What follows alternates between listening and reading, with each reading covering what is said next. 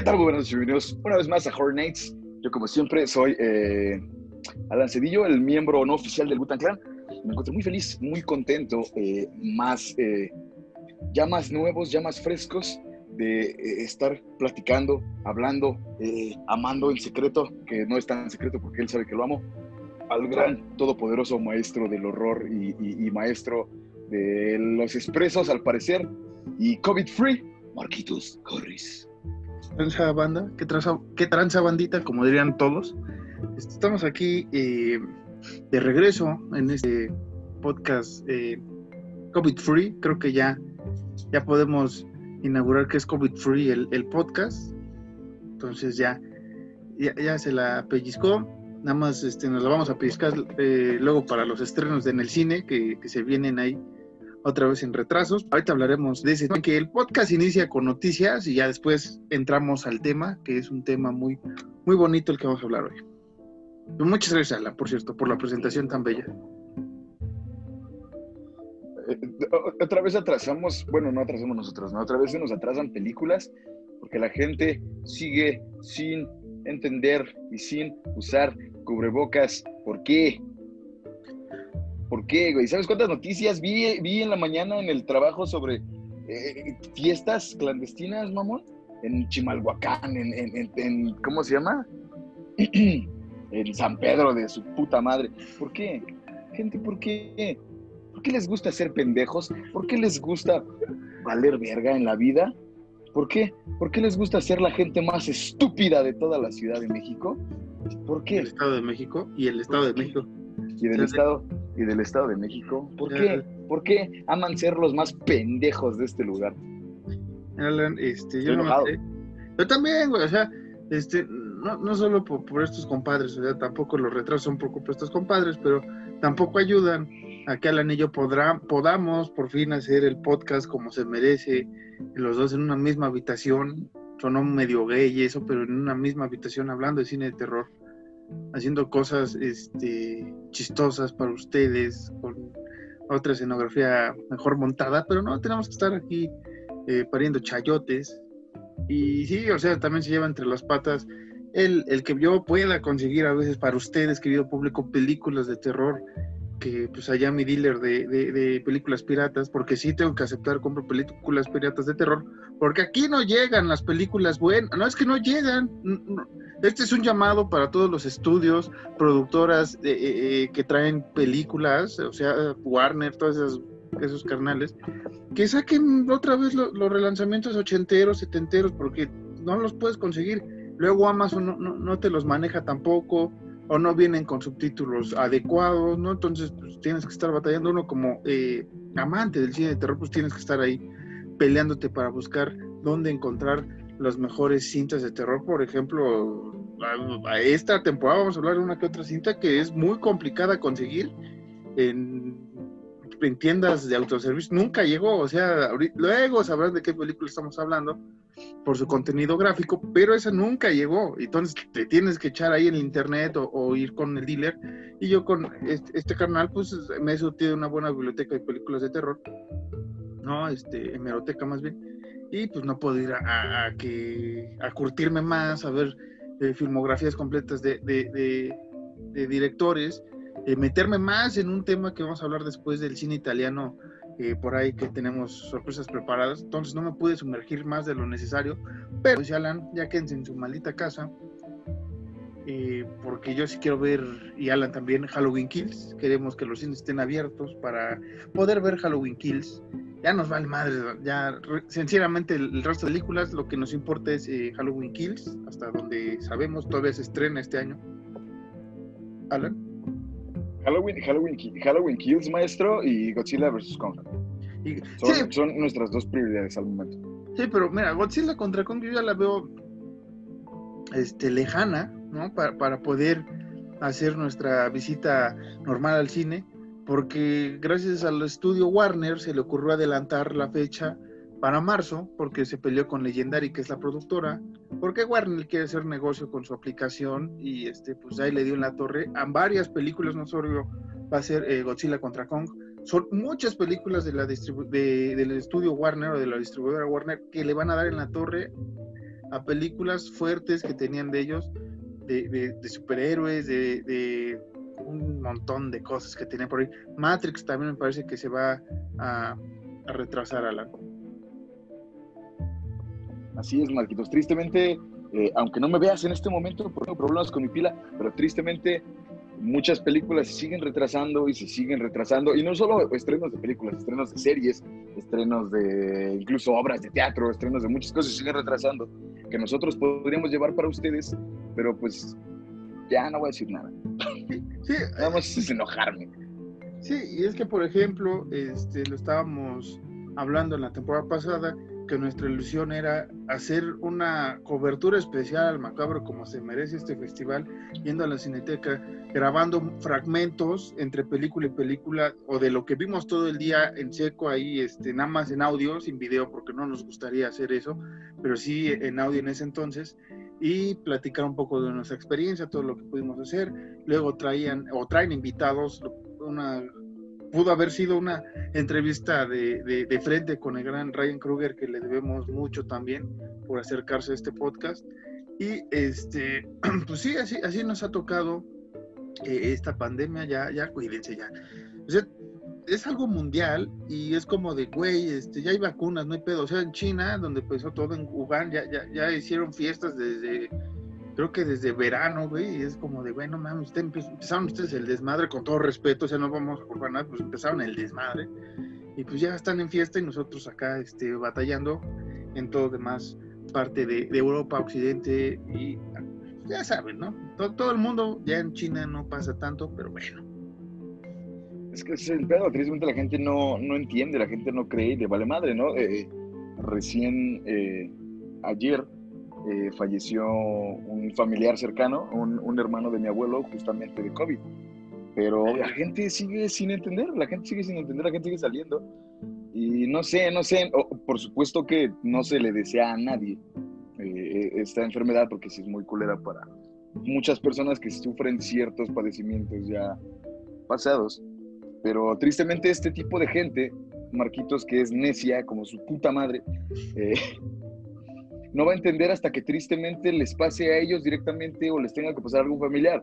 Vuelvo y repito, no se le desea esto a nadie, por supuesto que no, pero tristemente así va a ser, tristemente esta gente va a entender hasta que, hey, por ejemplo, yo tenía un güey en Facebook que la neta ya borré, que al principio estaba como de, hey, es pandemia, nadie está saliendo, vamos a hacer una fiesta en mi casa, y vámonos a mi casa de Cuernavaca a hacer fiesta y no sé qué, y ahorita está como, por favor, alguien que me venda o me rente un tanque de oxígeno, es que mi abuelita, es que mi mamá. Entonces, pues tristemente la gente no va a entender hasta que le sucedan ese tipo de cosas, güey. Es muy triste, es muy lamentable que en momentos así no podamos ser solidarios de ninguna forma. Si en momentos así, güey, muy críticos, no somos solidarios, güey, ¿qué nos esperamos en algún otro tipo de momentos, Marquitos? Sí, que, que que, es, es, un tema escabroso. les digo, ahorita vamos ya con el podcast normalmente, ya las noticias de terror normalmente, pero es un buen tema lo que abre Alan. Ya saben que en este podcast pues, ah, es, terapia, terapia grupal. Nosotros hablamos, ustedes nos escuchan. los tres, cuatro güeyes que nos escuchan, saludos. Y damas también que nos escuchan, saludos. Este, pero sí, o sea, eh, yo, yo lo comentaba, lo he comentado siempre, que, que la gente, noticias, en redes, todo que manejan el vamos a salir adelante, hay que unirnos, que esto nos va a cambiar. Y, yo soy de la idea que esta madre nunca nos va a cambiar. O sea, un virus no nos va a cambiar como sociedad o como individuo. O sea, pasemos esta brecha del virus, si lo tuviste o no lo tuviste, o estos años o año y medio que, nos echemos en, cuarentena. Pero la neta, este, pues, pues vamos a seguir siendo los mismos güeyes. O sea, lo estamos viendo con las vacunas, yo voy primero, después vas tú, porque ¿por qué vamos a ayudar a los pobres, a los países pobres, ¿no? Sobre todo en México, que fue el caso, ¿por qué voy a apoyar a los países pobres si primero me tengo que, o sea, yo primero, pero se supone que, este virus es mundial, carnales, o sea, no solo es porque a los, a los países pobres les va a dar o a los países más, no, les está dando a todos, entonces no me vengan con idioteces de que primero nosotros, no, primero todos, o sea, toda la humanidad en general, todos uno a uno, o sea, filas, paso a paso, no nos vamos a brincar pasos, o sea... Yo soy de la idea que esto no nos va a cambiar para nada. Sí, tristemente, de todos eh, en México tenemos la actitud o el pensamiento mal, mal eh, infundado por nuestra familia, nuestras familias, nuestros padres, que es eh, primero yo después yo y al último yo. Y ya que yo esté chido, vemos qué onda con los demás. Eh, no está chido, no son momentos para ser egoístas, no son momentos para ser gente mierda. Al final del día, como dice Marquitos, esto nos pasó a todos y tristemente, si ustedes ven noticias y, o, no les gustan las noticias porque el sistema te controla, pero si ustedes ven, eh, por ejemplo, leen en internet en algún momento, este virus tarde o temprano, gente, quieran o no quieran, se cuiden o no se cuiden, este virus tarde o temprano nos va a dar a todos. Este virus es la cosa más random que existe, güey, porque a pesar de que tú te puedas cuidar mil millones como lo hizo Marquitos, te va a dar. Entonces, no es momento de, ser egoístas, no es momento de mandar a la verga a toda la gente, o no es momento de... Perdón, no es, no es momento de, como lo platicaba con mi hermano y con mi mamá, de vender tanques de oxígeno en 15 mil, 20 mil pesos y creerte emprendedor, güey. Es momento de todos solidarizarnos y de todos ayudarnos para que podamos salir de esto, porque si seguimos igual, vamos a ser el único pendejo país en el mundo, cuando ya todos estén bien, que va a seguir teniendo coronavirus. Sí. No creo que esté chido que seamos los más pendejos de Latinoamérica, solo por eso, por, por nuestra mentalidad egoísta y nuestra mentalidad de pendeja. De superioridad también, o sea, es, una, cuestión del mexicano, una cosa extraordinaria y, y, estúpida a la vez. Mira, va a sonar feo, pero sí, en muchos de los casos cuando vivimos este sismo en 2017, la gente según se, se, acercó para ayudar, pero la neta era para tomar foto y, y demás mamada. O sea, ¿qué te esperas en, un momento tan crítico como un virus que, como dice Alan, le puede dar a, todo el mundo o a gran parte del mundo? O sea, y el país, no vamos a culpar, lo mencionamos la otra vez, no vamos a culpar a gobiernos, ajá, el actual ni pasados, ¿no? Este es un pedo en la sociedad mexicana, esta es una cosa que tenemos arraigado de mucho tiempo. Entonces, para esa gente Chaira que culpaba a los, a los pasados, ¿no? Y ahora es, es todo bueno, y a la gente de, de, pues, conservadora, no, no lo puedo decir este, fifiña, pero conservadora y, y de derecha. Este, es básicamente eso, ¿no? La, la izquierda y la derecha, nada más. Sí, sí, sí. Disculpe que te interrumpa, ¿no? La izquierda y la derecha. Para que no digas ni Chaira ni Fifi, y la gente no se sienta, la izquierda y la derecha. Tienes razón, los, los, los de izquierda creían que antes estaba, estaba bueno, estaba mal, estaba mejor, y ahorita, o sea, es lo mismo, es la misma burrada siempre, pero bueno, ustedes síganse peleando, síganse matando, sigan diciéndose que, que ustedes son los buenos. Lo hablamos en el capítulo pasado, si no lo escucharon, hablamos de Daily, hablamos un poco sobre esto del sistema. Y este, nada más para eh, finalizar este tema, Alan, eh, pues nada más que se queden en su casa porque tenemos muchos planes para ustedes. Este, queremos traer gente a, este, a este podcast. Primero van a ser amigos, ya lo hemos hablado tras una junta exhaustiva, el otro Alan y yo, van a ser este, uno o dos invitados esta, este final de temporada. esta, esta segunda mitad de temporada y esperemos ya para la tercera poder contar con invitados especiales, no solo este, pues, nuestros conocidos, sino ya traer más gente que se ha acercado a veces a comentarnos o hacer retweets, sobre todo a, la, comunidad de Macabro, que han estado atentos o estuvieron atentos en, su tiempo. Ahorita hemos dejado un poco de tuitear por, porque pues, es cansado estar en redes sociales también, a veces con tanta cosa que uno lee, pero bueno. Este, sí, sí, sí para continuar, Alan, y ahora sí ya metiernos, ahora sí al terror, ya nos pasamos esta parte de la sociedad eh, Horror Nights. Ahora vamos a hablar un poco de las noticias. Y las noticias de hoy es eh, esta de que dijo Alan de, Godzilla contra Kong.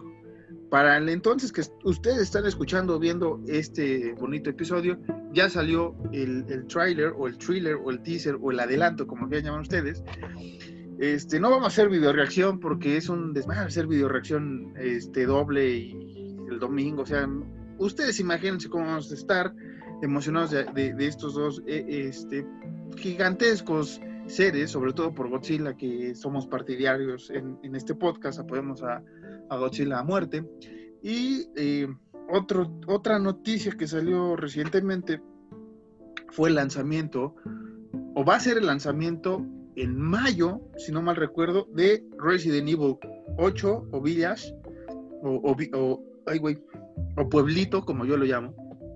Este, que obviamente aquí vamos, no vamos a hacer gameplays porque saben que tampoco le hacemos tanto al gameplay porque no tenemos el, el, el equipo necesario. Nos hubiera gustado hacer este gameplays para ustedes, pero posiblemente en un tiempo que nos lo echemos eh, el juego podamos hablar de él en, un, en, un, episodio especial para nuestros amigos y suscriptores en, en YouTube, ¿no? Es, es, son estas nuevas ideas que tenemos, a ver videos especiales en YouTube eh, para que se pasen también a suscribir, pero el podcast va a seguir semanalmente con temas chidos, lo van a encontrar en Spotify y demás plataformas, al igual que en YouTube.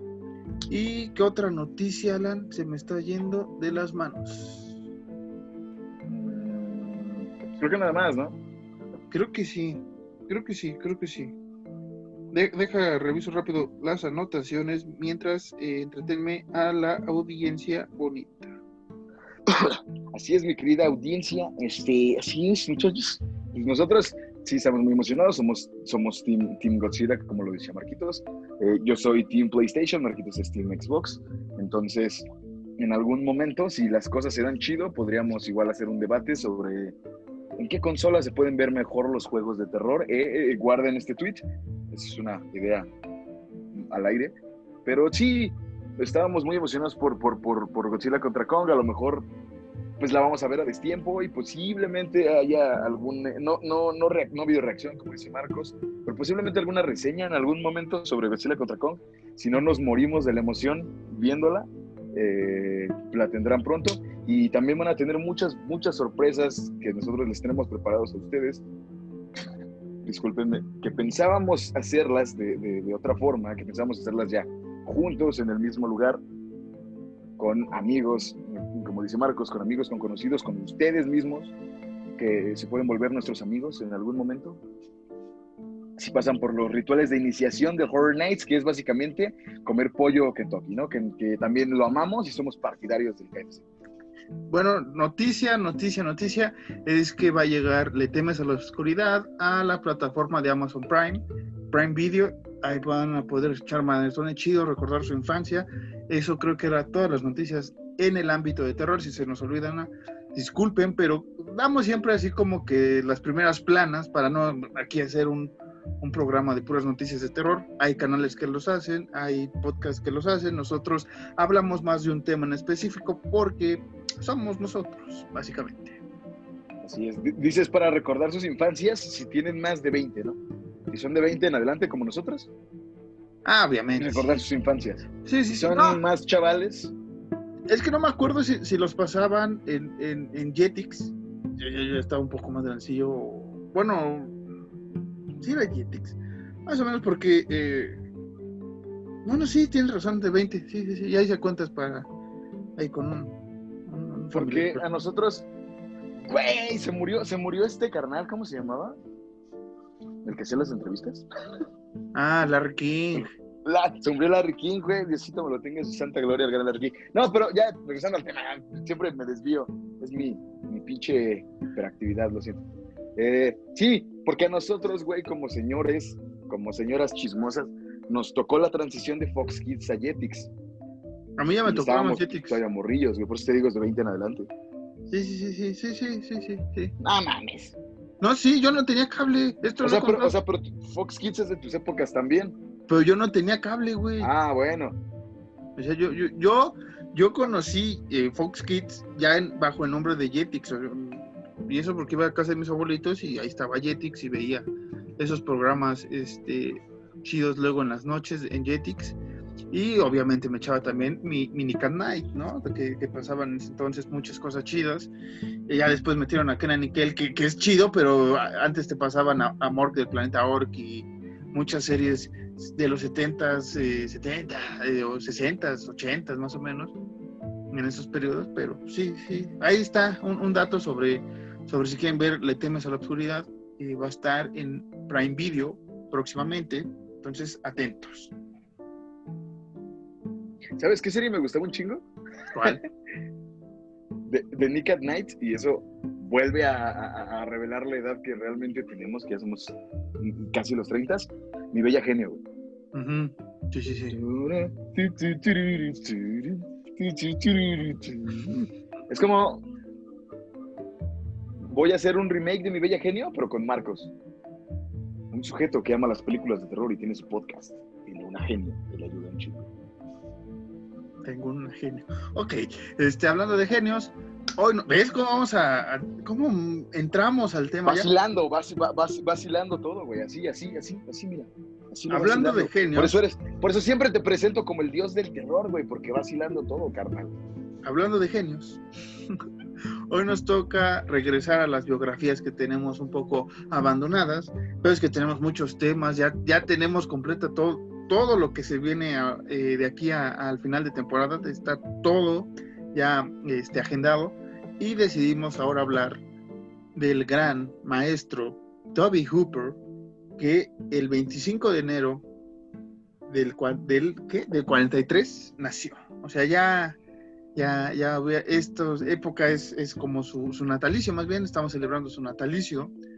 Este, lamentablemente el, maestro Toby Hooper eh, nos abandonó hace cuatro años, en 2017, 27 de agosto, pero este, es, es una de las eh, de los cerebros importantes para el cine de terror, Alan. Ahorita vamos a comentar un poco más de, algunos datos ahí importantes que, que, tomé de, de la enciclopedia del terror, obviamente. Pero este, Toby Hooper hizo muchas cosas eh, dentro del género del terror, pero también eh, esto, este tema salió porque le comentaba Alan que él dirigió el videoclip de I Dancing With Myself, de, más bien Dancing With Myself de, de Billy Idol. Él, él, él, lo dirigió y si se acuerdan de ese video hay, hay como un apocalipsis y todas cosas rarísimas por ahí. Entonces, ya saben un dato, Toby Hooper dirigió ese bonito video, Alan. Oh, oh, oh, oh, así es, Marquitos. Eh, bueno, ¿qué podemos decir del gran Toby Hooper, no? Que eh, hizo, eh, fue guionista, fue director, fue productor de cine y de televisión, fue una de las mayores pistolas que ha tenido el cine de, terror en el mundo mundial. Y, creo que sí, ya nos habíamos tardado, y tú, y tú mismo lo dijiste, ya nos habíamos tardado en, en hablar sobre él. Y qué mejor que hablar de él en vísperas de su, de su natalicio, ¿no? Sí. Que para cuando ustedes vean esto, pues ya, ya, va, ya va a haber, ya habrá pasado. Sí, sí, sí, sí. Sí, y que este es el 25, digamos, esto, sí, como unos tres días nada más de, de, de, retraso les va a llegar, pero estamos celebrando al maestro Toby Hooper, que nació en, en Austin, Texas, y que esto es un dato interesante, que de ahí eh, pues, escribe, hace lo que para mí es su, su ópera prima, su, más bien es, bueno, sí, vamos a llamar ópera prima, pero su ópera magna, su, su, su David de Miguel Ángel, vamos a llamarlo así, que es eh, La Masacre en Texas, eh, estrenada en el 74.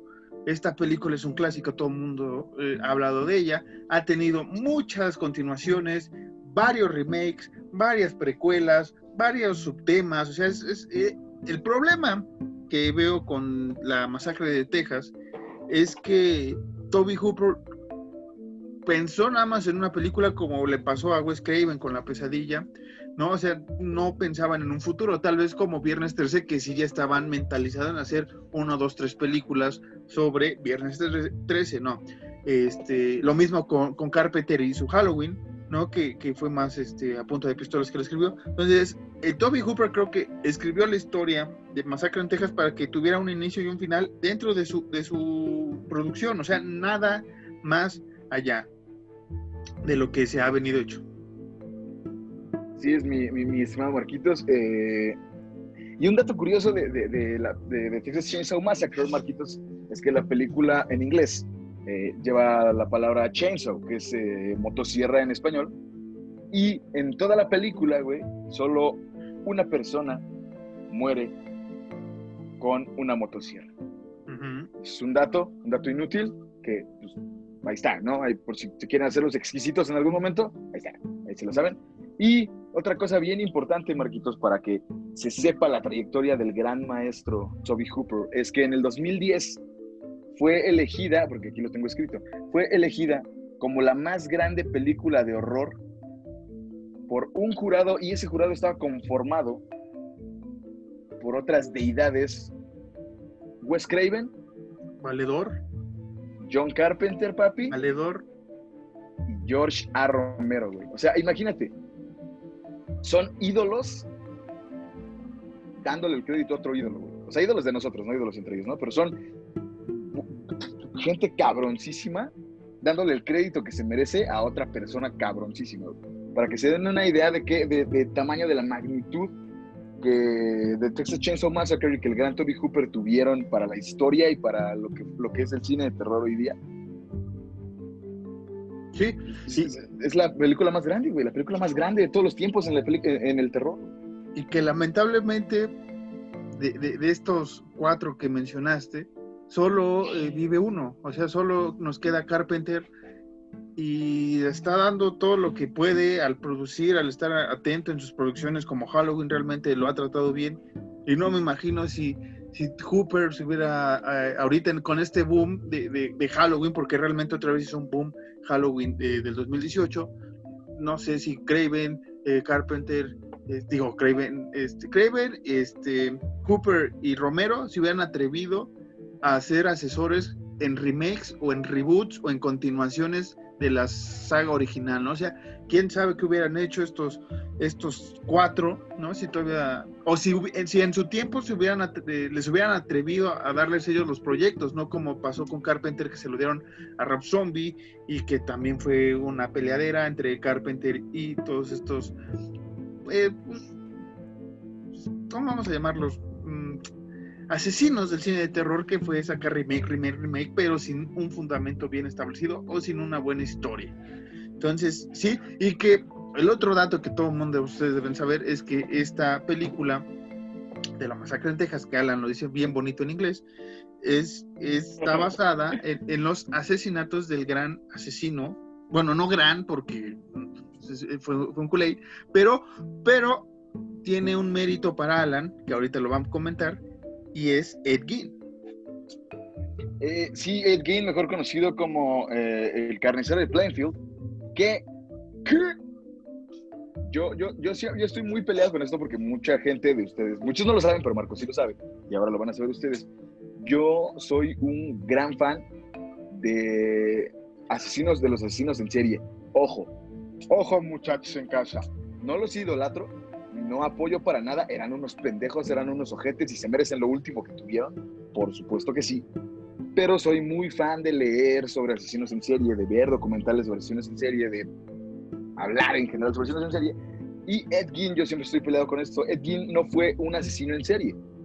Ed Gein solo mató a dos personas y los demás eh, huesos y cosas que se encontraron en su casa fue porque Ed Gein era un robatumbas. Por eso había tantos huesos y tantas chingaderas en su casa. Y hilando, como lo haría el gran dios Marquitos Harris, hilando esto de hacer cosas con huesos y, y- y máscaras y chingaderas, eso hacía también eh, Leatherface.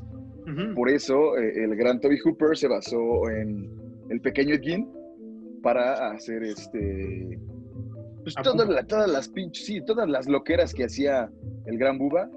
Con la familia Sawyer. ¿no? O sea, Sí, con la familia Sawyer, Con sí. la familia Sawyer. Que después es, es un debate también dentro de este universo de, de- de la masacre de Texas, que no nos vamos a hablar solo de la masacre de Texas ahorita, pero sí, después hubo ahí que, que se cambiaron el nombre, que no eran los Sawyer, que después no sé qué desmadre ahí en Leatherface, la- no, en, en la masacre en Texas, la nueva generación, con estos dos, este, ese Weaver y el otro güey que se me olvidó su nombre, este, bueno, ahorita se me fue, pero esta película que después son los primos o los parientes, no sé qué, entonces ya empezaron ahí a hacer, eso les, les digo que, que, que Hooper nada más quería una o dos películas, o una película es más, Alan, Que eh, cuando esta película, no, no recuerdo exactamente, y eso que es de mis favoritas, si es cuando inicia o cuando termina la película, se dice que eh, fueron hechos reales, ¿no? Lo que está pasando eran hechos reales y en el tiempo de los 70, sí, mucha gente, como lo dijimos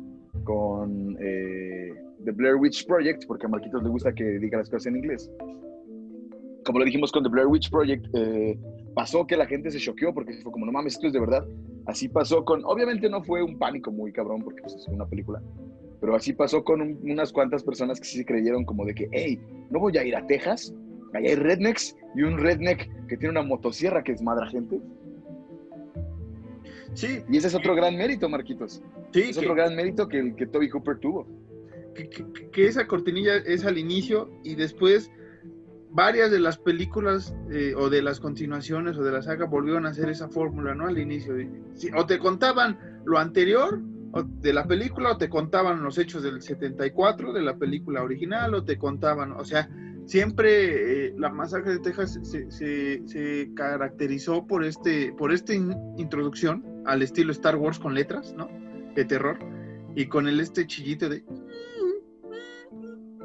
ese, ese sonidito castrante que, que, suena en la, en la película, en, en, el inicio y durante mucha parte de la película, pues sí, sí fue así. no sé, Pero bueno, ya, ya hablamos de, Masacre en Texas, que fue uno de sus su obra máxima, su, su, mejor película para, ya lo oyeron, para tres maestros, y que sí, mira, ahorita debatiendo un poco sobre los, los cuatro que mencionaste, o sea, Hooper, Romero, Craven y Carpenter, creo que aquí que tengo anotado toda su filmografía, sí fue el que más se aventó a hacer otras cosas, al igual que Carpenter que mezclaba géneros, pero sí creo que fue el, más este el más el más bueno, o sea, de los cuatro los, cuatro son buenísimos, pero creo que Hooper a veces sí sí destacaba más, ¿no? O sea, sale en el 74 La Masacre, en el 78 sale Halloween, en el 80 viene este Viernes 13 que no es de ellos, ¿verdad? Pero después viene en el 81, 82 viene este, La Pesadilla, ¿no? Y después viene, eh, bueno, antes ya estaba Romero con los zombies, obviamente en los 60, sí, 60, pero este, pues ya, ya había un, género tal cual de zombies que inicia Romero, que es el papá de eso, pero Hooper pone más, funda más este, cimientos de lo que viene, vendría siendo el slasher. Lo comentamos la otra vez con esta película de Black Christmas, ¿no? La, la, la, original, la primera del, también es del 74. O sea, estas dos películas, Texas y Black Christmas, salen en el 74 y cuatro años después viene este boom con Halloween, ¿no? O sea, Halloween otra vez agarra estos cimientos que tenía estas dos películas, que el otro estamos hablando, al igual que con Psycho, y este hace el boom del slasher. Viene el, la época dorada del terror en slasher, viene gracias a Hooper, ¿no? Él inicia esta parte, esta nueva entrega de, del, subgénero de terror. Yo podría, por ejemplo, clasificar, eh, tomando los nombres de estos grandes, podría yo clasificar que en el terror slasher, el terror de zombies, en este terror, en este terror nuevo, pues decir nuevo entre comillas, que fue nuevo de 60 a 80 a 90, puedo decir que eh, George A. Romero es el padre de este, del terror moderno y luego el hijo, el hijo pródigo del terror moderno es Toby Hooper. A pesar de que yo mame, mame horriblemente a Carpenter y tú ya lo sabes y la gente lo sabe, a pesar de que yo mame súper cabrón a John Carpenter, el, el, el, hijo pródigo del terror tal cual es, es Toby Hooper, sin lugar a dudas. Güey porque lo hemos dicho muchas veces en este podcast y lo dijimos en la primera temporada también. Sin, sin Toby Hooper no existiría Michael Myers, güey, no existiría Freddy Krueger, güey, no existiría Jason Borges. Eh, y, las cosas son dichas pues, tal cual. porque todos estos grandes maestros, Carpenter, eh, Wes Craven, y se me olvidó, la verdad, olvidé el nombre de Friday the 13 eh, todos tomaron inspiración de Toby Hooper, güey. Sí, sí, sí. Sí, que que es lo que, o sea, estamos, estamos diciendo. O sea, por eso se hace este, este podcast dedicado a Toby Hooper, para que vean cuál es la importancia de este director, que sí, como decía, en el moderno, vámonos con, con, con Romero, sí, sí, pero el abuelo, obviamente, de todos ellos, y así como sacó el árbol genealógico, es el gran Alfred Hitchcock. O sea, él fue el, creador de todo lo que viene después, porque también tiene su película Slasher, que es Psycho, ¿no? Esta, esta película que tampoco sabes quién es el asesino hasta ya al final. Ajá. Que también, eh, hilando como lo haría gran Marcos Harris, güey. Psycho, güey, también está basada en parte sobre un asesino, güey de la vida real. No recuerdo Mm. exactamente el nombre sí, ahorita, Te, te- te mentiría si te dijera algún nombre, pero para que veas cómo estos grandes maestros se basan tantito, güey, tantito en algún caso de crimen real y de ahí se dan vuelo, güey. Eh, eh, eh, son unas, eh, y fueron unas bestias de la imaginación y de la evolución del terror. Y, y- y por eso nosotros, más Marcos, que fue el de la idea, la, la- la realidad, es que nos, nos aventuramos a hacer esto de las biografías de, de- directores, porque queremos que ustedes, gente bonita, sepan y, se den cuenta de la gran trayectoria y del gran, eh, de la gran influencia que han tenido a lo largo de los años estos cabroncísimos directores. Que dos datos. Eh, Sean Cunningham es el, que, el creador de Viernes 13, que es un poco olvidado por- porque se dedicó a escribir más esta, estas tres películas de Viernes 13 y todo lo que después hizo, no, no pegó tanto. Y otra cosa, ya veníamos trabajando las biografías, pues veníamos haciendo de escritores, lo hicimos con Poe, lo hicimos con Lovecraft, y lo veníamos haciendo con ciertos personal, personajes del cine de terror o del terror en general, como fue nuestra primera biografi- biografía que fue Frankenstein. ¿no? O sea, sí queremos que estas partes de las biografías sean como un apéndice de la enciclopedia de terror que les traemos con ustedes. Ahorita estamos hablando del primer director este, importante, no porque los otros tres no lo sean o el mismo Hitchcock no sea, pero para lo que queremos después eh, desarrollar adelante en, este, en esta temporada es importante primero hablar de, de Toby Hooper, ¿no? Porque después ya nos vamos a meter por ahí en algo llamado el cine slasher. Entonces es muy importante que estos fundamentos no, no se les olvide cuando lleguemos a, a ese capítulo, ¿no, Alan? Así es, Marquitos, eso es justamente lo que iba a decir. Por favor, no nos crucifiquen por no haber puesto primero al gran Hitchcock, que también tiene una gran trayectoria y también en su momento se va a hablar sobre Hitchcock. Pero como ustedes ya lo saben y he dicho muchas veces, ustedes ya lo saben en todo el capítulo, Marcos y yo somos, o sea, sí nos gusta mucho el terror y sí, Marquitos es una enciclopedia viviente del terror en general.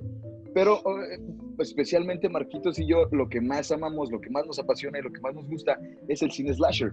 Por eso justamente estamos empezando con Toby Hooper para seguirnos en el cine slasher, que tiene un, un- un- un hilo infinito para, para que podamos nosotros hablar. Pero por favor no nos crucifiquen porque no está Hitchcock. Ya vendrá adelante. Este, ¿qué, qué te iba a decir?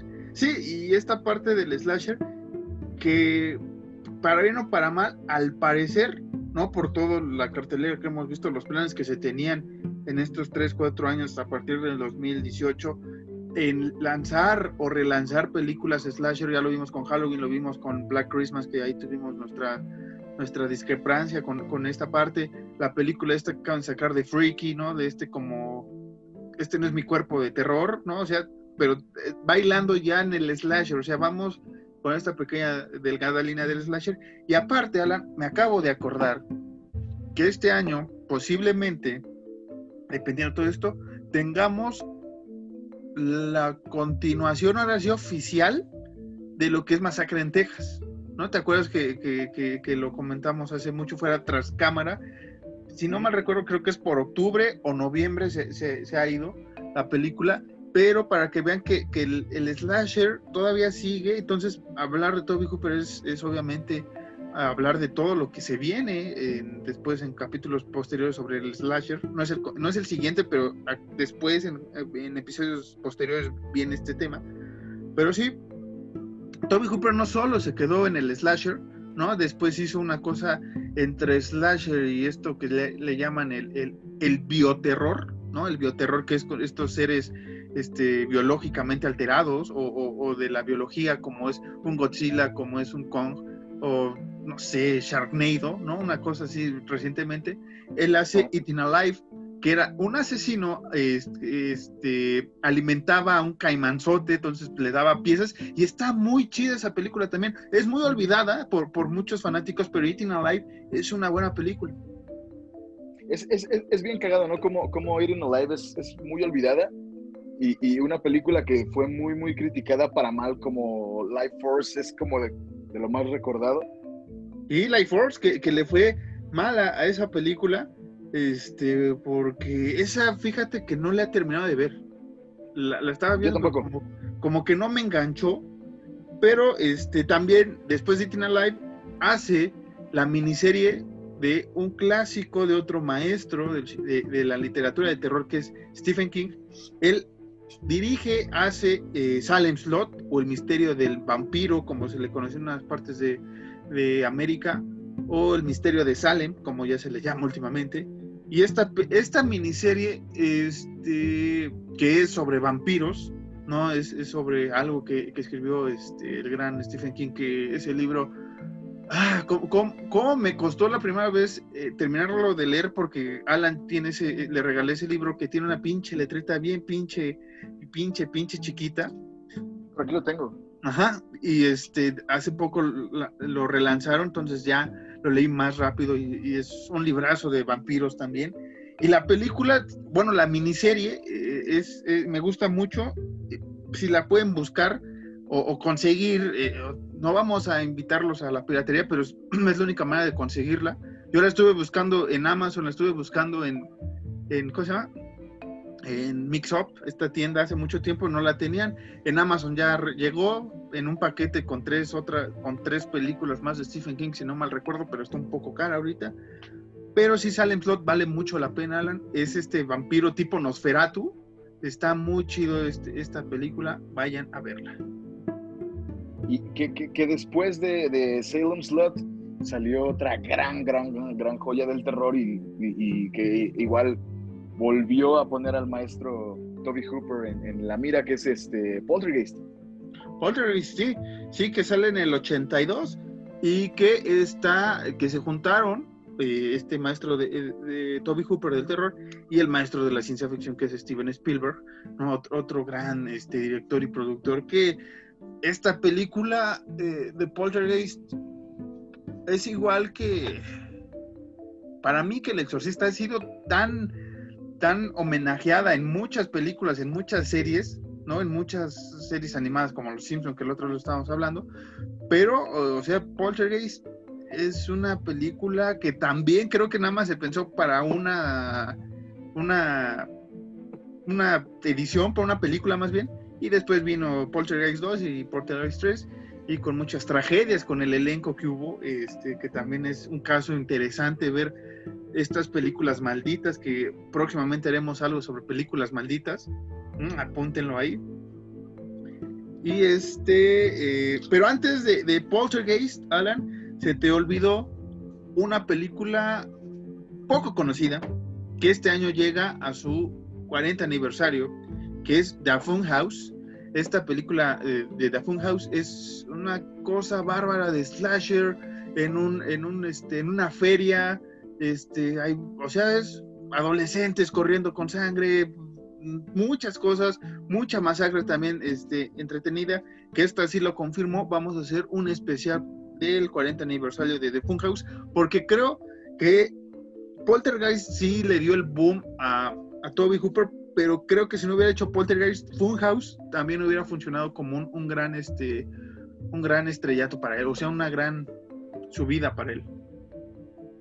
¿Sabes? ¿Sabes? Ahorita pensando en, esto, en las películas, ¿sabes cómo podría yo describir, así como decías hace rato, ¿no? Que sí, Toby Hooper sí podríamos decir que fue más que John Carpenter, que Wes Craven, que, que, los demás. ¿Sabes cómo podría yo definir a, a Toby Hooper, güey? ¿Cómo? Como, como, como un aventurero del cine, güey. Porque no solo se quedó en una cosa, se aventuró a hacer un chingo de cosas, güey. Sí, mira, empezamos con un asesino serial. ¿No? Después empezamos con, un asesino alimentando un lagarto, güey, gigante.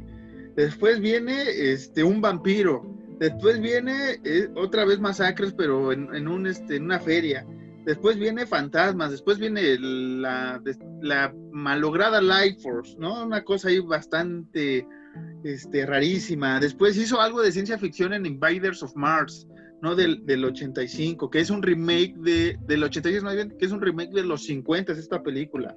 Después hizo lo que para mí es de las primeras películas de terror comedia que fue eh, Texas, Texas Chainsaw Massacre 2 o la Masacre de Texas 2, que realmente no tiene mucho que ver con la original, pero es comedia. O sea, e, está muy cagada, güey. Está muy cagada esa película. Si tienen oportunidad de ver la Masacre de Texas 2, olviden por completo lo que pasó en la 1, porque si no, sí se van a decepcionar, ¿no? Sí es como de, ah, no mames.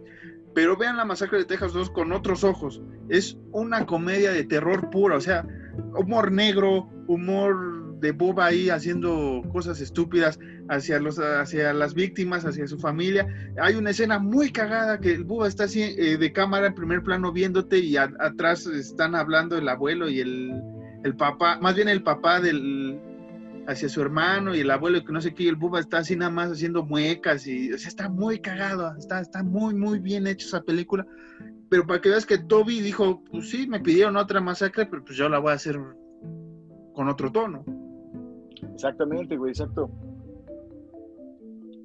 Que en esta película sale eh, este actor, no me acuerdo el nombre, el, actor rubio que le hace del hermano de, de Buba, que está bien cagada porque, eh, como lo dices tú en esta película, su hermano es el que, el que manda, ¿no? Y hace todo este desmadre y, y, y Bubba es más, o sea, Bubba en todas las Texas Chainsaw Massacre ha sido sumiso, a pesar de ser el más cabrón, ha sido muy sumiso, ¿no?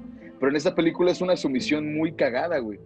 Porque, llega, porque hay momentos en los que Bubba como que se revela y es güey como que lo, lo amenaza y Bubba otra vez está así como muy cagado, güey. Más, más, más cuando la movedera de cabeza pendeja de Buba, que es como de. Sí, o sea, este tiene muchas cosas cagadas esta película, ¿no? También cuando va tras la DJ, ¿no? En, la estación que se le para la, la, sierra, pero es como una una escena sexualizada, digamos, porque la sierra es el, el miembro de Leatherface y esta DJ está así como que con las piernas entreabiertas, entonces se para la sierra y que no te funciona la sierra, o sea, está muy cagado unos chistes que se, hacen ahí. Y sí, o sea, este, no tiene nada que ver con, la original, pero está muy bien, muy bien en su toque de comedia, ¿no? Así está muy, muy divertida, muy, muy palomera. Incluso si, si, la terminas de ver la película y te pones a ver así como de, a ver, ok, ¿quién la hizo, güey? No mames, Toby Hooper, güey. Como, no mames, güey, ¿por qué?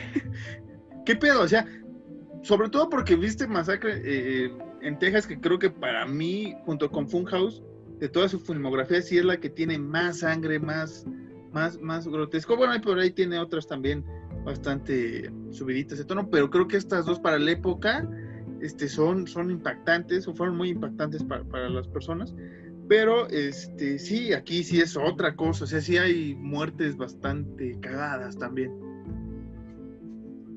el, final de la película, ¿no? De la, de la morra de la DJ con la motosierra al final. Ajá, gritando y dando giros como acaba la primera, o sea, termina diferente. O sea, es, es, muy, muy, muy chida, ya les contamos el final, pero se tienen que ver toda la película, hay escenas muy, muy cagadas. Después de esta vino uno de, de combustión espontánea, y de los noventas, acá esta película que está muy, muy rara también, es decir, la pude ver hace un tiempo. Está, está muy, muy rara. Este, y estas tres películas no recuerdo haberlas visto, que es Night Terrors, Body Bags y The Mangler. Esas sí no les puedo comentar mucho porque no, no, no llegué a verlas. Este, les digo, o sea, a veces Toby Hooper no era tan comercial ya después en los noventas, sobre todo después de, la masacre de Texas 2, ya no tuvo ese impacto como lo había, como lo tuvieron después Craven, ¿no? El, hacer Scream lo, lo, lo, relanzó a Craven. Carpenter también, este, ahí estaba flojita la mano, como que sí quería sobresalir y a veces no. Pero realmente el que, de, los cuatro, el que sobresalió después fue Craven. Y les digo, gracias a, Scream, otra de las películas ahí fantásticas sobre cine de terror, hablando de cine de terror dentro de una película de cine de terror, una, una cosa bastante chida. Pero sí, Toby Cooper ya después como que no pudo o no se, no se atrevieron los estudios en, buscarlo, ¿no, Alan? Sí, justamente, güey.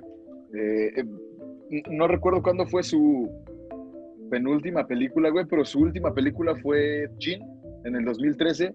E igual es eh, una película que no he visto y que la verdad, te soy sincero, nunca había escuchado de ella.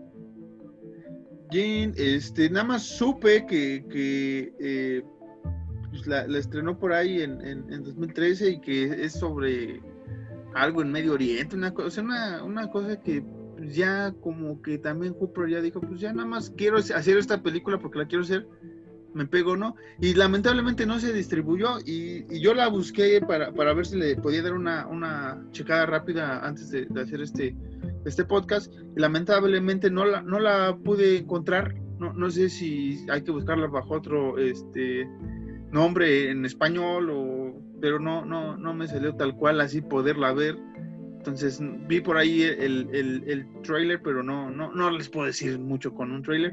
Pero él también, eh, antes de esta última película en 2013, él hace el remake de, Toolbox Murders, o los asesinatos de, de, la caja de herramientas, o el asesino de la caja de herramientas, un clásico de, del slasher, también esta, esta película de, los ochentas. Él hace el remake bastante interesante también, un poco ya más este tipo remake 2000, 2000ero, ¿no? Con, con sangres un poco más este, subida de tono, unas cosas más entre gore y que dices, pues ya, ya, Hooper, ya, este, mejor escribe las historias que, quieras, puede hacer lo que quieras, maestro, yo, yo entiendo, ¿no? Pero también ahí dejamos en el tintero Crocodile, que también esa película la pasaban en el Canal 5, un pinche cocodrilo como de 4 metros o no sé cuánto, que también atacaba a las personas, ya saben, esta, esta naturaleza de terror que existe en el género. Y las últimas dos películas destacadas fue que formó parte de esto que se llamaba Masters of Horror, que eran unas mini películas o una miniserie de películas más bien, con varios directores de terror Cooper hizo dos, uno en 2015 que es Dance of Death y en 2006 hace The Damn Thing. Entonces fueron como que las dos últimas películas que eh, llamaron la atención de los fanáticos del terror, sobre todo porque este tipo de, de Master of Horror, luego creo que también invitaron a a Romero, si no mal recuerdo, hacer alguna que otra cosa, y creo que a Cunningham también hizo por ahí una que otra cosa, y varios después este, importantes. Creo que Carpenter no participó ni Craven, si no mal recuerdo. Sí, no, tristemente, eh, eh, no, no, no vamos a decir que fue una decadencia en, cuanto a las filmografías del maestro Toby Hooper, porque, pues no, pero puedes decir, ahí estaba, o sea, él seguía, él ahí seguía bajita la mano, pero ahí él seguía, ¿no? Y como dices tú, ya a lo mejor, ya al final con Jean, que más o menos conozco la historia de los Jean del Medio Oriente, de Asia y ese desmadre, pero ya a lo mejor con esa última película, igual como dices tú, no, ya no soy como de, ya, chicas madre, ya voy a lanzar algo nada más por, para no dejar, ¿no? Sí, que, que podría ser considerada serie B, ¿no? De Jean, por, por esta parte de de la poca, eh, del poco presupuesto que supongo que tuvo. Y aparte ya, ya hay que, mencionar que, que, en el 2000 eh, a 2013 de, de, las seis películas que hizo, digamos, contando la de Master of Horror, pues ya teníamos películas de, de otro peso en ese entonces, ¿no? Ya teníamos este, que tus 13 fantasmas, que el barco fantasma, ya te, venían eh, cocinándose ideas interesantes como fue actividad paranormal por ahí en el 2010, 9, que creo que fue, este, ya, bueno, ya venía arrastrando lo que hizo em, la bruja de Blair, ¿no? Que también el falso documental la otra vez tuvo importancia. Entonces, lamentablemente, muchos estudios ya no querían a las leyendas, sino querían a los nueva, a la nueva sangre de terror. Para esos tiempos, corrígeme si me equivoco, también ya estaba, ¿no? Eh, incursionando James Wan, ¿no? En esos tiempos ya estaba entrando en ese desmadre, ¿no? Pues sí, es 2013.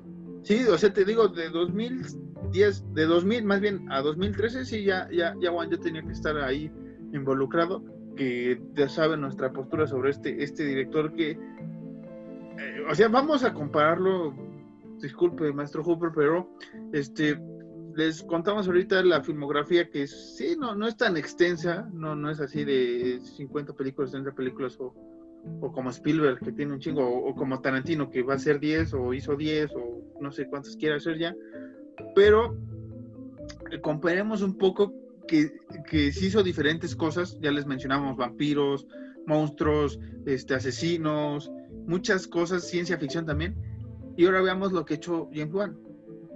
James Wan nada más ha hecho posesiones y apariciones, que en el contexto del cine de terror es lo mismo, una aparición que una posesión, digamos, es, están casi unidas porque siempre cuando vas a, sacar la posesión de alguien es por un fantasma o por un demonio, ¿no? Pero por ahí van ligadas las dos, es, un estrecho muy, delgado y igual nada más va de un lado a otro. Y vemos a Hooper que fue de un lado a otro, a otro, a otro, a otro, a otro, así, dar casi todo el círculo completo de los subgéneros del cine de terror. Así es, eh, creo, que como bien lo decías, eh, eh, en estos tiempos modernos ya la gente ya no, pues, a lo mejor aunque suene feo, ya no ocupaba a las leyendas del terror, porque sí, efectivamente todo tiene una fecha de caducidad y pasamos de el gran y reconocido mundialmente y perpetuo cine slasher a este desmadre que fue de dos milero más de fantasmas, de demonios, de posesiones, de cosas así, ¿no? Porque recordemos que en, los, en los viejos tiempos, 80, 70, 90, solo estaba El Exorcista, como una, película sobre posesión. Estaba El Exorcista, o sea, bueno, famosa así, cabrón, estaba El Exorcista. Y, ahora en tiempos modernos, volteen a ver, los invito a que volteen a ver en tiempos modernos qué películas han salido y casi todas son de lo mismo.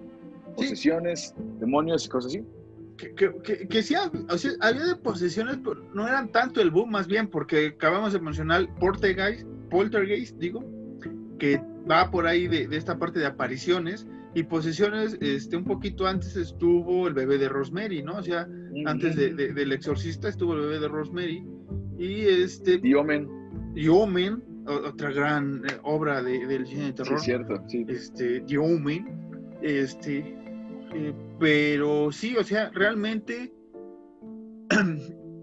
basándonos un poco en, la cronología del cine de terror, es este, los cimientos, ¿no? Los Universal Monsters, que ya lo hablamos. Este, después vino un poco esta parte de, de, pues ahora para dónde hacemos el terror, ¿no? Pues hasta otra vez monstruos, pero más modernos, a color. Este, ahí estaba Hitchcock ya haciendo sus peripecias con asesinos, con, con, con temores a la altura, con vecinos espiando, con este, ¿cómo se llama? Con, naves desmadrando cosas. Sus, historias que hacía. O sea, ya, ya teníamos ahí ciertos cimientos, pero por ahí de los 70 es ya cuando se empieza a estancar mejor y dividir qué, cuál va a ser la corriente. Se fue por el slasher durante el parte de los 70s, 80s y llegó hasta los 90s. Fue tanto el slasher, Alan, que creo que llegó un punto en que los fanáticos y, la, gente que iba a ver películas de terror se hartó de que todo era, todo era, todo era slasher. Llegó esta nueva bocanada de aire que fue el proyecto de la bruja de Blair y demás fantasmas y posiciones que vinieron después. Pero ya llevamos 20, eh, te estoy hablando de 2000, estamos en 2021, llevamos 21 años, 21 años, nada más en posesiones en cines de terror, no hemos avanzado más. No, o sea, si han sacado otras cosas, otras joyas que hemos mencionado, The Lighthouse con, con Robert Eggers, al igual que The Witch, The Get Out, ¿no? De, Jordan Pelé, este, Oz también del mismo director. Sí, sí hay directores que se atreven a irse a otra vertiente o regresar a lo que hizo Hitchcock, Carpenter, todas estas partes y a ver si por ahí jala otra vez, porque si nos vamos a enfrascar otra vez esto de, de, las posiciones y, y, fantasmas y demás, pues otra vez va, va, a ser lo mismo, el mismo ciclo que pasó con el slasher, vamos a llegar a un punto, o ya estamos llegando al punto que está hartando, porque todavía el slasher podías hacer algo más, ¿no? O sea, aquí, te digo, tenemos la masacre en Texas, basada en el asesino Edkin, y The Funhouse, que son asesinatos en, en una feria. O sea, ya le vas cambiando y así fue el slasher, fue evolucionando. Y Hooper fue evolucionando conforme él quería hacer para su cine de terror, para su cine fantástico. Sí, sí, sí. Eh, eh, eh, estamos hablando de que cada época tuvo gente de renombre, ¿no? Directores de renombre, ¿no? Hooper, Romero, Hitchcock, Wes Craven, John Carpenter. Cronenberg, que, también se nos está olvidando. Y creo que en el 2000 no, bueno, de los, como dices tú, ¿no? De, esta vertiente nueva de posiciones y desmadres y cosas así, no hay ningún director, disculpa, no hay ningún director así reconocido, no hay ningún director de peso ahorita. Porque podemos hablar sobre Robert Eggers, podemos hablar sobre, ay, güey, se me fue el, este, El de Midsommar, ¿cómo se llama? Ah, ay, cabrón. Ari, este. ¿Cómo se llama este güey? Tiene nombre, tiene nombre, discúlpenme por lo que voy a decir, pero tiene como un apellido como judío, ¿no? Creo que sí. Déjalo, busco. Este, bueno, pero eh, está en Robert Eggers, el, el- este director de Midsommar, pero realmente no son gente de renombre, no es por menospreciarlos, porque nosotros lo hemos dicho muchas veces, son el futuro de este desmadre, pero ahorita, ahorita, en estos tiempos, todavía están muy underground, todavía están muy eh, mm, bajo los reflectores, por decirlo de esta forma. Entonces, a- a- ahorita no hay ningún director de renombre bueno para las películas de terror. Pueden preguntarle a cualquier persona que no sea fan del terror o que sea fan de ocasión del terror y te va a decir como, ah, sí, James Wan, checa lo que ha hecho ese güey, ha hecho cosas bien cabronas y no es cierto. Es Ari Aster. Harías tú, sí es cierto. Pero también Entonces, está Jordan Pelé. es, ese es el... No, sí, pero digo, o sea, que sea de, de- de- de renombre así muy, muy, Sí, o sea, cabrón. esto, estos Como lo tres- llegaron a hacer estas, estas este, deidades del cine slasher, no, la verdad no, hasta la fecha no. Sí, que yo te lo he dicho tras cámara y creo que también en, los micrófonos de Horror Nights, que, hay que tener cuidado, hay que checar muy bien lo que haga Ari Aster, lo que haga Robert Eggers y Jordan Pelé. Esos tres para mí son la nueva bocanada del cine de terror. Ajá.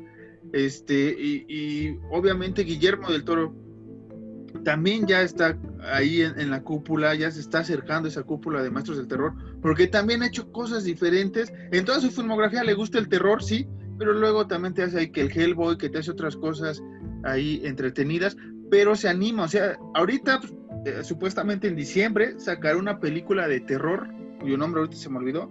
Ajá, si todo va bien, va a sacar una película de terror y está pensada sacar tres películas de terror más. O sea, no sé si sea una saga o qué, pero tiene pensado regresar al terror, ¿no? No sé si, si vio o necesita o qué demonios pasó para que otra vez Guillermo del Toro regrese al terror.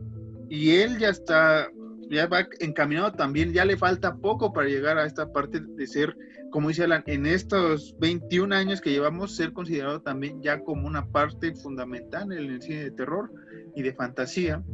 Y yo te digo, estos tres que mencioné, Ari Aster, Robert Eggers y Jordan Pele, son los que vienen ahí batallando, decía Alan, muy under, muy abajo, pero si lo ven, realmente tiene la calidad o tiene esta imaginación que estos fantásticos eh, cuatro o cinco con Hitchcock, o sea, realmente quieren hacer otras cosas. Lo vimos con Eggers, te cuento una historia de, de, de brujería, de brujería tal cual, no, no vas a ver una posición, no, no, es brujería buena, o sea, brujería de la chida. Después tenemos esta parte fantástica, casi Lovecraftiana y no sé qué tanta madre, con The Lighthouse, ¿no? Tenemos Ari Aster con este cosa, con este ritual este, de la primavera. Como de verano. cultos, ¿no? Ajá, de cultos, ¿no? Cultos más bien. Eh, eh, Hereditary, también por ahí unas cosas ahí de, de entre posesión y cultos y no sé qué, chido. Jordan Pele, mucha cosa de thriller psicológico y por ahí cosas muy, muy interesantes. Y este, pues ahí, ahí vienen estos muchachos. Y que Toby Hooper obviamente se ve a veces como si dejó un legado importante, no solo por Masacre en Texas, o sea, Silent Slot es una gran película de vampiros también, al igual que una novela es una gran película de vampiros. Este, Poltergeist, lo hablamos, es una gran película de, de fantasmas, una gran película homenajeada por los Simpsons, más, por todo el mundo ha hecho referencias a Poltergeist. Sí, sí, así es, Marquitos. Eh, eh, creo que, ah, pensando ahorita de, de, de las nuevas generaciones, una película muy buena es esta de... No me acuerdo, ah, recuérdame el nombre, güey, se me acaba de borrar. Sale el soundtrack de Birds of Canada, de, de los niños que según ven las películas que se graban ellos Ah, matando a sus Sinister. papás, sale el Boogeyman. Sinister, sí, exactamente. Es De, una muy de buena Scott película. Derrickson. Es una muy buena película y es un gran director, pero siento que no es como que eh, se vaya a abocar tal cual, tal cual solamente al terror, ¿no? No como estas tres, estos tres cabrones que es eh, Robert Eggers y los otros dos güeyes, ¿cuál es su nombre? Que tienen potencial muy, muy, muy cabrón para poder llegar a hacer lo que, lo que dejaron eh, eh, Robert Eggers, digo Robert Eggers, lo que dejó Toby Hooper, lo que dejó Wes Craven, lo que dejó John Carpenter, lo que dejó Alfred Hitchcock, lo que dejaron los directores pasados del terror. Entonces, e, e, estos tres cabrones que están haciendo nuevas propuestas, sí, sí, sí, sí tienen todo el potencial. Y, es más, lo voy a, me voy a atrever a decirlo, tienen las puertas abiertas totalmente para poder seguir aventando nuevas propuestas y en un futuro, güey, cuando algunos otros dos cabrones en el 2050 hagan otro podcast de terror, güey, hablen de estos tres güeyes como nosotros estamos hablando de Toby Hooper, no que hablen así como de, hey, estos tres güeyes en el 2010, en el 2020 eran las deidades del terror. Y esperemos que se dé, esperemos que se dé. Sí, y que no solo sean hombres, ¿no? Que, lo, mencionamos en nuestro especial de, mujeres en cine de terror, que también den más peso al cine de terror hecho por mujeres. O sea, existe, hay buenas películas, hay grandes historias. A veces no hay grandes historias en, los dos géneros. Lo hablamos con, con, Black Christmas. Fue una directora, fue una escritora, pero no, no funciona tanto si, si, si lo vendes como un reboot, un remake del original, ¿no? Este, pero sí, o sea, necesitamos nueva sangre, nueva sangre que se arriesgue. Decía Alan, eh, este director Scott Derrington, que hizo el, exorcismo de Emily Rose, hizo esta de, de, Sinister, y después se aventuró a hacer algo que le gustaba, que es los cómics con Doctor Strange, que ahí metió un poco cosas de, ciencia, de, cosas fantásticas, ¿no? Terror fantásticas. Quería hacer la segunda película un poco más terrorífica, creo que no agradó pero va otro a ser Doctor Strange 2, que es este Sam Raimi, otra también, otra, otra directora importante para el género.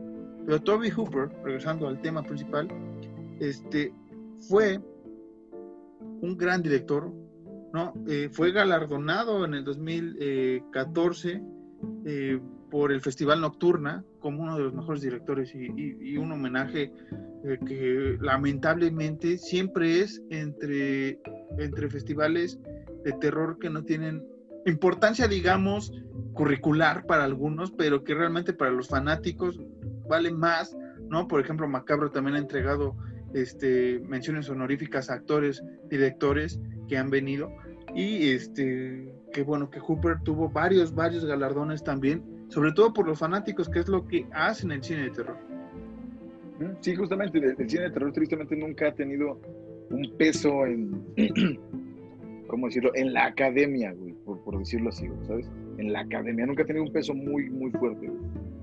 Eh, nosotros esperamos que en un futuro se pueda, pueda empezar a tener más peso, pero sí, sí, Toby Hooper, eh, literalmente Toby Hooper fue para los fans y los fans le regresaron un chingo de cosas a Toby Hooper en vida, ¿no? Con premios, con galardones, con reconocimientos. Y creo que eso es lo que va a perpetuar eh, hasta, hasta siempre. El, legado que ha dejado Toby Hooper, el legado que no estamos hablando de ellos ahorita, pero el legado que dejó Wes Craven, el legado que va a dejar el maestro John Carpenter, el legado que dejó Alfred Hitchcock. Romero, el mismo, el mismo Romero, sí, eh, y, así va a perpetuar el legado del gran Toby Hooper y, así va a seguir habiendo directores que van a seguir tomando inspiración de todo lo que ha hecho Toby Hooper, en especial de sus películas más conocidas, por supuesto. Y al final del día, yo siento que eso es lo que más cuenta. Como director no es tanto los premios que ganes o la fama que tenga, sino que la gente pase 20, 30, 40, 50 años y la gente te siga recordando. Sí, y que todo lo vamos a recordar. tal vez para mal, para en el sentido de que pues, La Masacre en Texas fue su boom, fue la más importante, pero mencionamos varias películas que están igual del calibre, o sea, son buenas, son entretenidas, son, son divertidas en el caso de Masacre en Texas 2, ¿no? Pero sí, o sea, Toby Cooper dejó un gran legado, dejó unos zapatos enormes que nadie va a poder este, cubrir, al igual que Romero, al igual que Craven, al igual que va a ser Carpenter, al igual que, que Hitchcock, porque realmente Hitchcock también hizo cosas bastante interesantes que ayudaron a fundamentar el cine de terror que después vino en las épocas 70s, 80s, 90s.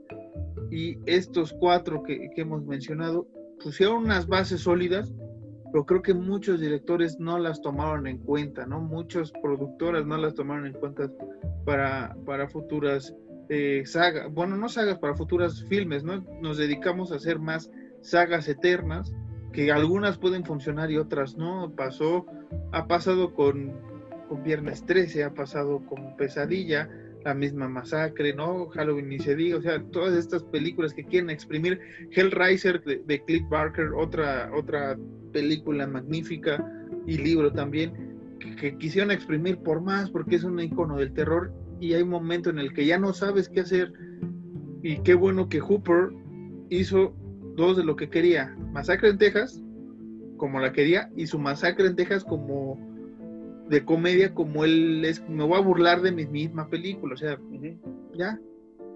¿Sabes qué otra película que igual no está haciendo como que infinidad de películas también la, la jodieron totalmente, güey? Child's Play, güey, Chucky. También. Las primeras tres funcionaron bien y después ya, ya no. Tristemente así pasa cuando mucha gente de varios, eh, ¿cómo se llaman? Las productoras. Casas productoras empiezan a meter manos pasan este tipo de tragedias en las películas, ¿no? Sí, que, quieren agarrar más dinero. Este, pero mira, hay que quedarnos con algo de estos cuatro directores, cinco contando a, Hitchcock, es que hicieron lo que ellos querían, ¿no? Tenemos el, ejemplo de Romero rápido, él se dedicó a hacer nada más cine de zombies. En su mayoría, toda casi gran parte de su filmografía es cine de zombies. Él le gustaba el tema, unas pueden estar mediocres, otras pueden estar endebles, pero hizo el Señor lo que quiso, ¿no? Craven también experimentó con muchos géneros, quiso hacer una cosa diferente, quiso contar la historia de Freddy, una gran historia de franquicia, sí, que se pudo haber explotado mejor, sí, eh, pero lo que hizo eh, eh, Craven con, con, su personaje favorito, que es Freddy, lo, hizo bien, y después hace un homenaje al cine de terror en Scream, ¿no? O sea, hace, hace cosas divertidas. Eh, Carpenter, obviamente, todo lo que ha hecho y lo que tiene escrito, o ha escrito, o ha producido, es, es, bueno. Y Hooper, como le decimos, hizo muchos. Yo creo que sí fue el que más se aventuró a dar todo el, circuito de los subgéneros. Y lo hizo bien, agradó. Y, y, el legado va a seguir, ¿no? El legado va a seguir porque vamos a estar estos dos opencos y otros opencos, como dice Alan, recordando a Hooper. Habrá directores que lo quieran hacer en, homenaje y veremos cómo, cómo van a ser esta nueva etapa de Leatherface, ya sin el papá de Leatherface, que es Toby Hooper, ¿no? Realmente el papá de, de este personaje es Hooper. Y este, vamos a ver qué tranza, porque tampoco creo que le haya gustado cómo trataron a su hijo, a Buba, en todas estas diferentes historias que se jalaron, que ya tengo una prima, que ya es este, creo que lo más rescatable que hemos visto hasta ahorita es la de Leatherface, ¿no? Esta película que sacaron hace tres años, creo. Creo que lo más rescatable, digamos, eso porque hila ya con la del 74, pero no sé si, si, si Hooper le haya gustado también que, que se revelara un poco más de su de su hijo, ¿no? Pero bueno, eh, ¿algo más que quieras añadir acerca de Toby Hooper? Eh, nada más, un gran maestro, una gran persona, un gran revolucionario del terror. Y, le mando un beso donde quiera que esté. Eh, que el gran Buba también le manda un beso hasta donde esté. Sí, que también el, se me olvidó el nombre, pero también el, actor que interpretó a Buba, el, el, primer Buba, porque pues fueron como ocho diferentes bubas, también falleció hace, hace un tiempo, y entonces sí, los dos este, están en, gloria del terror, ¿no? Ahora sí, ahora sí los dos ya están eh, juntos, ya están bien, ya no van a ver si en algún momento se sigue masacrando de Texas Chainsaw Massacre. No, digo, yo, yo masacrando la masacre, güey.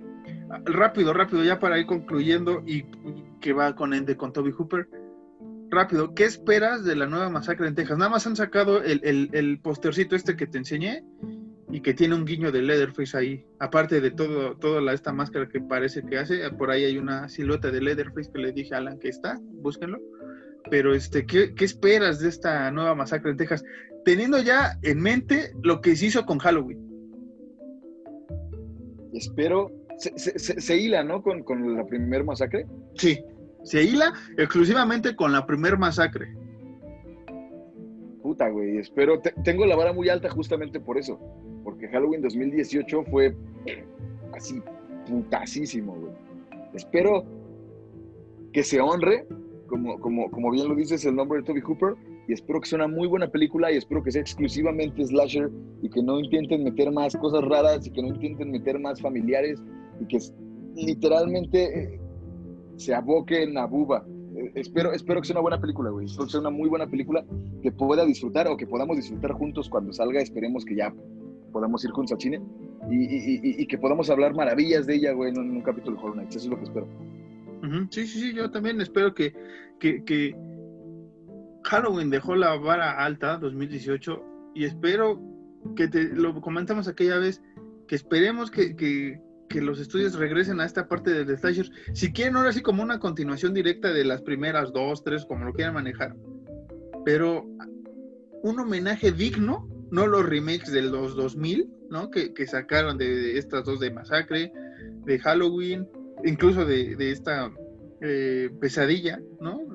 Que sacaron unos remakes bastante, bastante este, débiles, bastante gachos, y como otros eh, versos que hemos hecho de remakes de los 2000, ¿no?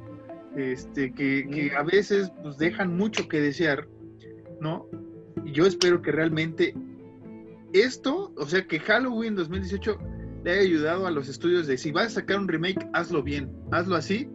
Intenta que, que, los creadores o alguien cercano al creador te oriente a ver cómo era la ideología para una segunda idea de, película, ¿no? Y pasó con Halloween, fue un boom quedó bien y estamos esperando kills. Esperemos que, que esta de Masacre en Texas nos deje con ganas, que tenga el éxito y nos deje con ganas con una nueva cinta, ¿no? O sea, una nueva parte que realmente hile con la original, con esta nueva película y si hay un futuro más cintas, ¿no?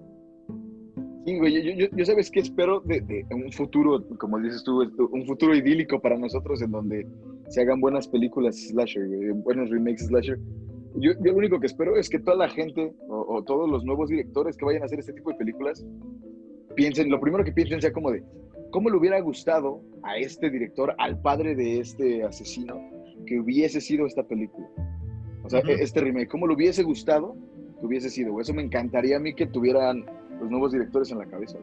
Sí, sí, sí, sí, sí. Y no solo del slasher, también de películas clásicas que ahí se viene, que El Exorcista otra vez un remake o no sé qué van a hacer. O sea, vienen muchas cosas, mucha fórmula del cine de terror que funcionó en los 70s, 80s que otra vez van a rehacer porque realmente se dieron cuenta que hay sagas que ya deben de terminar, ¿verdad, señor Juan? O sea, El Conjuro ya tuvo, ya, dio tres películas.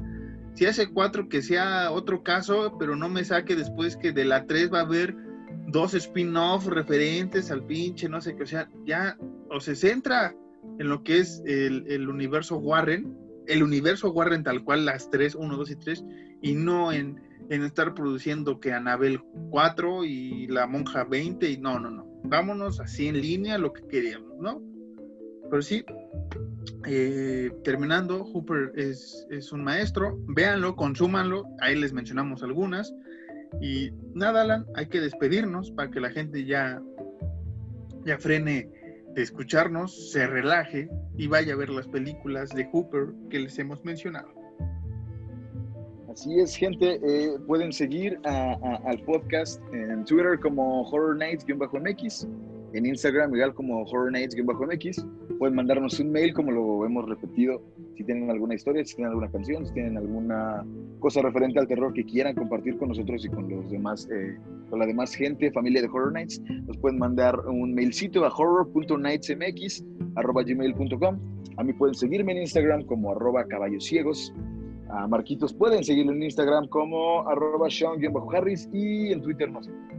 Eh, en Twitter estoy como arroba marcos-harris2. Ahí estoy más, más activo ahorita que en Instagram porque Instagram tuve que borrar la aplicación por espacio de memoria, pero pronto regresaré. Pero sí, esto termina hoy. Ya hablamos de la biografía, nos aventamos una hora eh, bastante entretenida, un poquito más de una hora.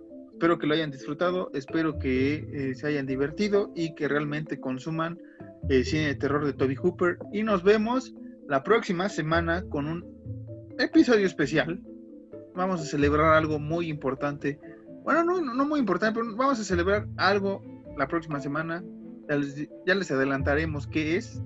Así es que nos vemos la próxima, Alan. Ahí nos vemos. Cuídense. Bye.